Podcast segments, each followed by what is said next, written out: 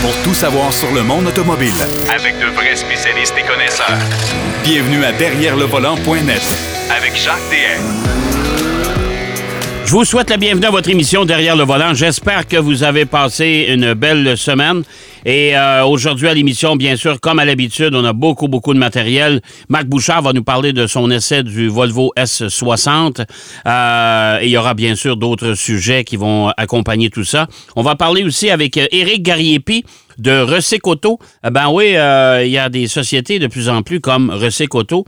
Eh ben, on, on, a décidé de, de recycler euh, la majorité des, des, des composantes d'un véhicule, mais on a même décidé de recycler des véhicules qui euh, nécessitent quand même pas mal de réparations, puis de les retourner sur la route. Alors ça, c'est une bonne idée. Alors on va parler avec euh, le, président fondateur Éric Gariepi. Mais d'entrée de jeu, on va parler avec notre ami Pierrot Fakin qui fait un retour après des vacances, bien sûr. Euh, mérité, ça c'est un autre paire de manches, mais ça, on, pourra s'en parler. mon cher Pierrot, euh, bon retour. Euh, oui, merci Jacques. écoute, on va parler du Salon des véhicules électriques de Montréal qui s'est déroulé le week-end dernier. Oui, oui. Plus d'exposants, mais moins de visiteurs. Oui, oui, c'est une, drôle de situation parce que, ben écoute, d'année en année, ce salon-là euh, a, pris de l'ampleur. Euh, mais euh, cette année, le contexte probablement économique fait en sorte que peut-être il y a moins de monde qui ont assisté parce que là, on a une baisse de 25% de gens par rapport à l'an passé. Là. Et l'an passé, on était, on est juste, juste, juste de sortir, si on veut, de, l'effet COVID. Là, ouais. Euh, il y avait moins d'exposants l'année passée, mais il y avait bien du monde qui était curieux de, de voir et de, d'essayer aussi, à la limite, ces voitures euh, et ces, ces ben, véhicules moi, électriques. Moi, c'est drôle, j'ai mon, mon opinion bien arrêtée là-dessus. J'ai l'impression qu'il y a trop de salons. Là, là c'est assez. Là. Il y a, il y a euh, trop de salons. Ben, des, ben, salons de véhicules ben, électriques, il y en a un à Gatineau, il y en a un à Québec, il y en a un à Saint-Hyacinthe, il y en a un à Terrebonne. Là, exact, en plus. Exact. là, écoute, on est à la veille d'en faire un par rue. là. non, non, non, ça, ça pas, ça n'a pas de bon sens. Il y en a beaucoup trop, tu sais. Et, je dis toujours, tu sais, pourquoi ne pas faire ce salon-là avec le salon de l'automobile qui vient au mois de janvier à Montréal? Parce que, de toute façon, les constructeurs automobiles ont de plus en plus d'inventaires euh, et de modèles dans, dans, dans leur, leur, inventaire électrique, si on veut. Là, ah Alors, ça serait juste logique de combiner ces deux-là. À Montréal, bon, ça s'est tenu au stade olympique et disons, disons que cette année, c'était un peu plus garni que d'habitude parce que justement, il y en a des, des, modèles que les constructeurs ont. Écoute, il y avait quand même 22 marques automobiles qui étaient présentes. Ah euh, ils n'avaient pas tous euh, trois ou quatre modèles. Tu sais, je, prends par exemple Genesis avait juste un modèle électrique versus euh, Polestar, que c'est juste ça qu'ils font. Il y en avait euh, trois superbes modèles. Euh, Volvo était là aussi, BMW. Il y en avait plusieurs autres qui étaient là. Et chacun, avec ses modèles, Toyota, on avait quand même, il y avait des hybrides, des hybrides rechargeables, ainsi de suite. La nouvelle Prius, on a eu la chance de la voir pour, vrai, là, en live. Oui, mais moi, j'ai l'impression, premièrement, c'est un promoteur privé, c'est pas la Corporation des concessionnaires auto qui fait ça. Non, il y a ça, exactement. Lui, ben, c'est une entreprise, alors il y a du stock à vendre. deuxièmement, il y avait beaucoup de constructeurs qui étaient là, mais qui n'étaient pas au Salon de l'Auto de Montréal, parce qu'au Salon de l'Auto de Montréal, en ben janvier, il manquait beaucoup de monde. Ben, oui, Volvo n'était pas là au ben Salon de Montréal. BMW non plus n'était pas là. Exactement. Euh, il en manquait encore aussi pour ce salon-là. C'est peut-être parce que c'est moins dispendieux, parce que je regardais les photos du plancher du stade. Euh. Tu sais, c'est du oh, tapis. c'est du tapis puis un petit, euh, petit arrière-plan, puis ça finit là, là non, non, il y a de la place. Une chance, Jacques, qu'il y avait un, genre d'enclos à, l'extrémité d'une partie du stade, là, où justement il y avait la possibilité de faire des essais routiers. Euh, là-dessus, il y avait quand même un bon inventaire euh, et les gens euh, ont quand même eu plusieurs essais. On dit à peu près 2480 essais de voitures de VUS. Euh, qui représentait à peu près 4600 personnes qui ont fait sur trois jours là, des essais routiers. On faisait faire un genre de petit euh, tour du bloc, si on veut, autour du stade olympique. Euh, j'ai eu la chance personnellement de, de, aller dans la, lucide, la lucide qui, qui vaut très, très cher. Il y, a ça aussi, genre, qu'il faut considérer, c'est que euh, les voitures électriques euh, sont, oui, s'en viennent, mais des voitures électriques abordables, même avec les, les, les, les subventions gouvernementales il n'y en a pas une tonne. Non. Euh, non. Considérant le contexte économique actuel. Il y a, la, gens il y a- il y a- la Chevrolet Bolt puis la Nissan Leaf. Oui, oui, oui, il n'y en a pas une tonne, là. c'est ça l'affaire, sais. Ouais. Volkswagen est supposé avoir des modèles avec les- les- la gamme ID là, euh, qui euh, devraient être abordables, mais bon, euh, c'est à voir. Volkswagen avait quand même un beau stand et on a eu la chance de voir le ID Buzz euh, en version version pré-production qui était là. C'est un véhicule. Européenne. Oui, exactement, exactement. Parce qu'on n'aura Et- pas cette version-là ici. Là. Non, pas, pas cette version-là, On va avoir mais la elle version, devrait être- à- à- la version allongée. Oui, exactement, un peu plus allongé pour Ouais. nos routes qui sont beaucoup plus longues. Mais c'est un véhicule qui a une belle gueule. Moi, je pense qu'il va avoir un, un- un engouement pour ce genre de véhicule-là.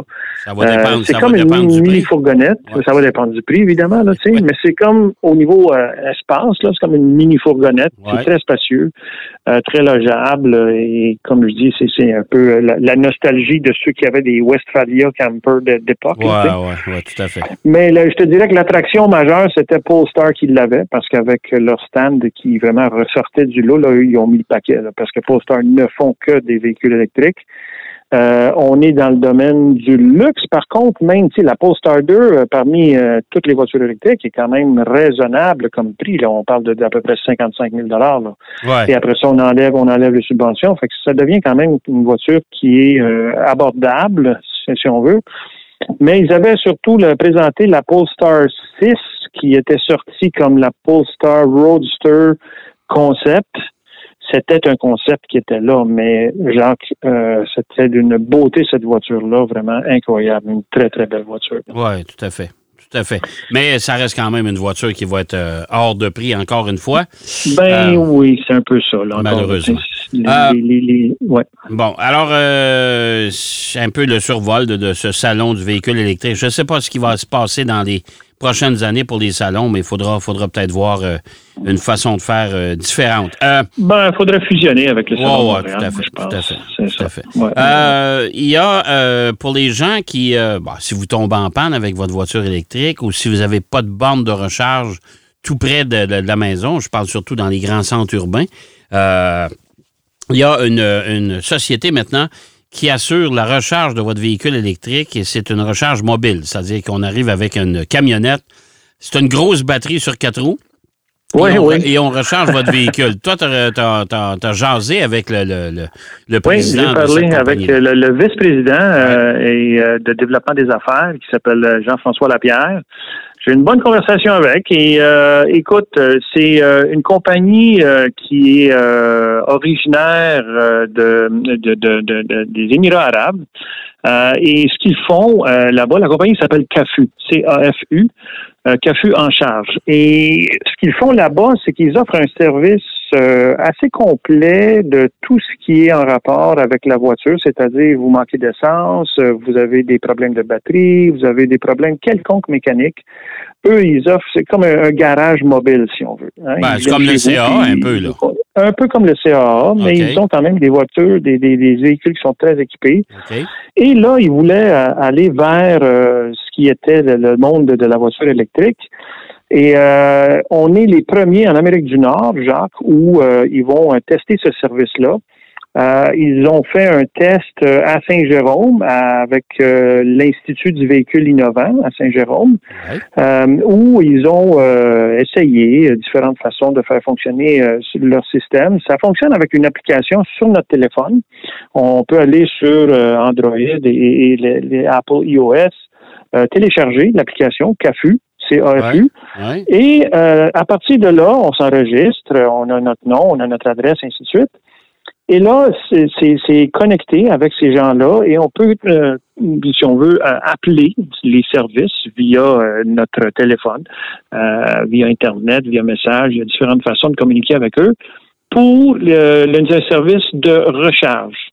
Et euh, eux, ils ont, euh, un- pour l'instant, ils n'ont qu'un véhicule euh, qui va faire la, la région de Montréal à partir de la fin mai. Euh. Présentement, ils sont à Saint-Jérôme parce qu'ils sont encore en, en développement euh, presque final, là, si on veut, mais c'est un prototype. Et ce véhicule-là, c'est un e-Transit de Ford avec une batterie de 140 kilowatts qui permet une recharge rapide de 50 kilowatts lorsqu'elle est branchée à un véhicule d'un client. OK. Euh, par rapport aux connecteurs, est-ce que ça fait pour tous les connecteurs? Parce qu'on sait, hein, les véhicules électriques, les, surtout les premières générations, il y avait, euh, c'était pas euh, assez, c'était pas très homogène, hein, c'était pas tout le même cuisseur de connecteurs. À partir de 2021, les connecteurs qui sont dans pas mal 99 des, des, des, des véhicules électriques sont des types CCS ou Tesla. Et donc, euh, eux, ils ont ça, mais ils ont aussi les adaptateurs pour les plus anciens euh, véhicules. OK.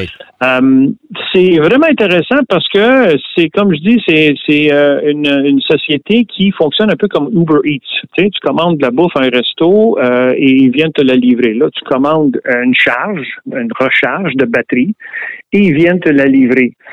J'ai posé la question aussi à savoir, tu sais, en, en ville, euh, les rues sont de un euh, pas toujours très très larges, sont un peu étroites, euh, surtout en hiver quand c'est enneigé. Il y a du stationnement de chaque côté des rues. Ouais, ouais. Euh, si moi je suis stationné devant chez nous puis il n'y a pas de place, on fait quoi?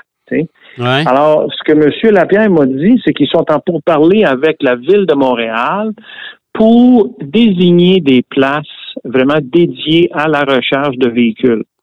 Donc, sans nécessairement avoir une borne, ce serait des places réservées pour ce genre de recharge-là. Donc, eux, ils viennent ils se stationnent dans ces places-là et ils peuvent recharger. Ils ont un fil d'à peu près une quarantaine de pieds, 12 mètres de long, euh, qui euh, peut venir jusqu'à la voiture pour la recharger. Euh, J'ai demandé aussi s'ils font la recharge des, euh, des, des voitures de type euh, Porsche Taycan qui ont quand même des, des, une architecture à 800 volts.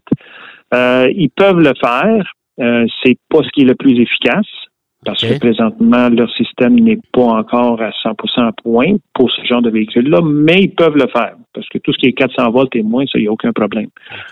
Alors, moi, la, euh, question, la question que je me pose, euh, Pierrot, Oui, euh, oui. c'est un beau projet, c'est le fun, euh, puis ça dépanne, mais en même temps, on vante les mérites des voitures électriques parce qu'on dit, garde, c'est pas mal moins cher que l'essence.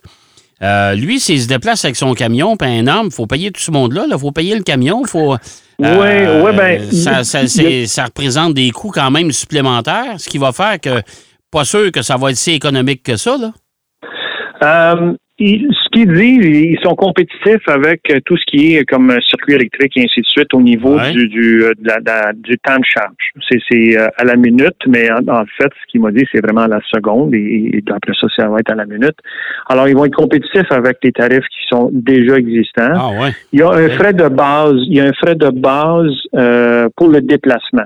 C'est un fait fixe, que ce soit à 2 km de, de, de où ils doivent intervenir ou à 15 km, il y a un frais fixe à payer et c'est tout. Et c'est un frais euh, assez raisonnable aussi. Là. Donc, euh, je pense qu'ils vont être assez compétitifs là-dessus.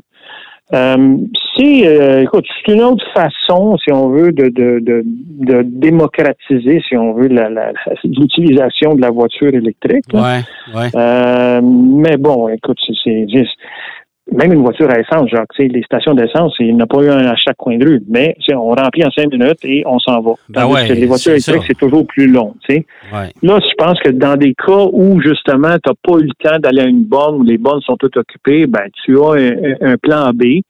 Euh, t'appelles Cafou et Cafou euh, peut venir euh, te recharger ta batterie euh, à 80% à 100% comme vous voulez, là, tu sais. OK.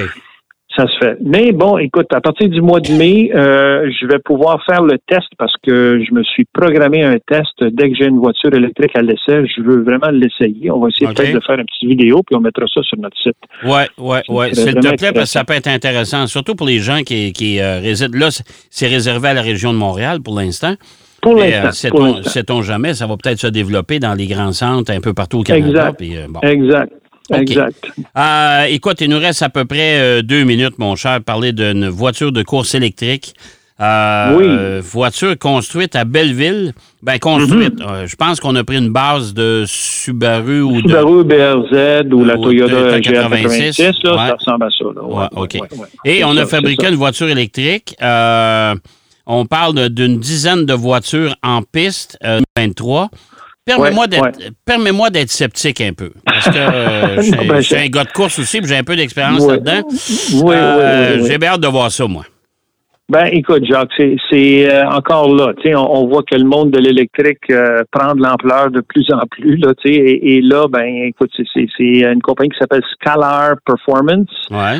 Euh, eux, ils ont développé à partir de cette base qui, comme on dit, ressemble à une Subaru BRZ, une voiture entièrement électrique dédiée à la course automobile. Donc, comme technologie, on a un moteur de 245 kg euh, qui est quand même assez élevé, là, euh, parce que évidemment, ça, ça va être toujours à fond là, pour euh, cette course-là. mais bon, est-ce que les voitures vont être sécuritaires? Parce que l'enjeu est toujours là. je sais que le, le, le, battery pack, il est refroidi à l'eau. Alors ça, déjà, c'est un plus, euh, sachant que c'est la, chaleur qui émane de, voitures, euh, surtout quand ils sont poussés au max, est quand, même assez élevée. Là. Et ils ont des senseurs thermiques à travers euh, toute leur technologie qui fait en sorte qu'on empêche les feux, on essaye d'empêcher. Pour l'instant, leur commande, c'est 10 véhicules euh, pour la, prochaine année. Euh, où est-ce qu'ils vont courir? Je ne sais pas. Est-ce qu'ils vont pouvoir s'inscrire à des courses comme à Tremblant ou à d'autres? Probablement.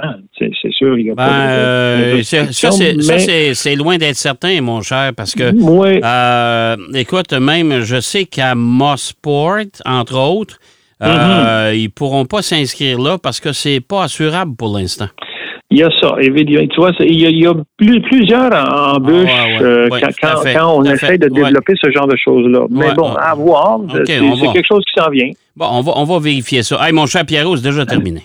C'est déjà, va vite, ça va vite. Hein. Écoute, on s'en parle la semaine prochaine. Je veux que tu nous parles d'un magnifique bouquin qui s'appelle Les 100 ans de triomphe. Euh, oui, absolument. Euh, Super beau livre. Ben, Extrêmement beau livre. La fête des pères s'en vient. Parfait. On s'en parle la semaine prochaine. Merci, Pierrot.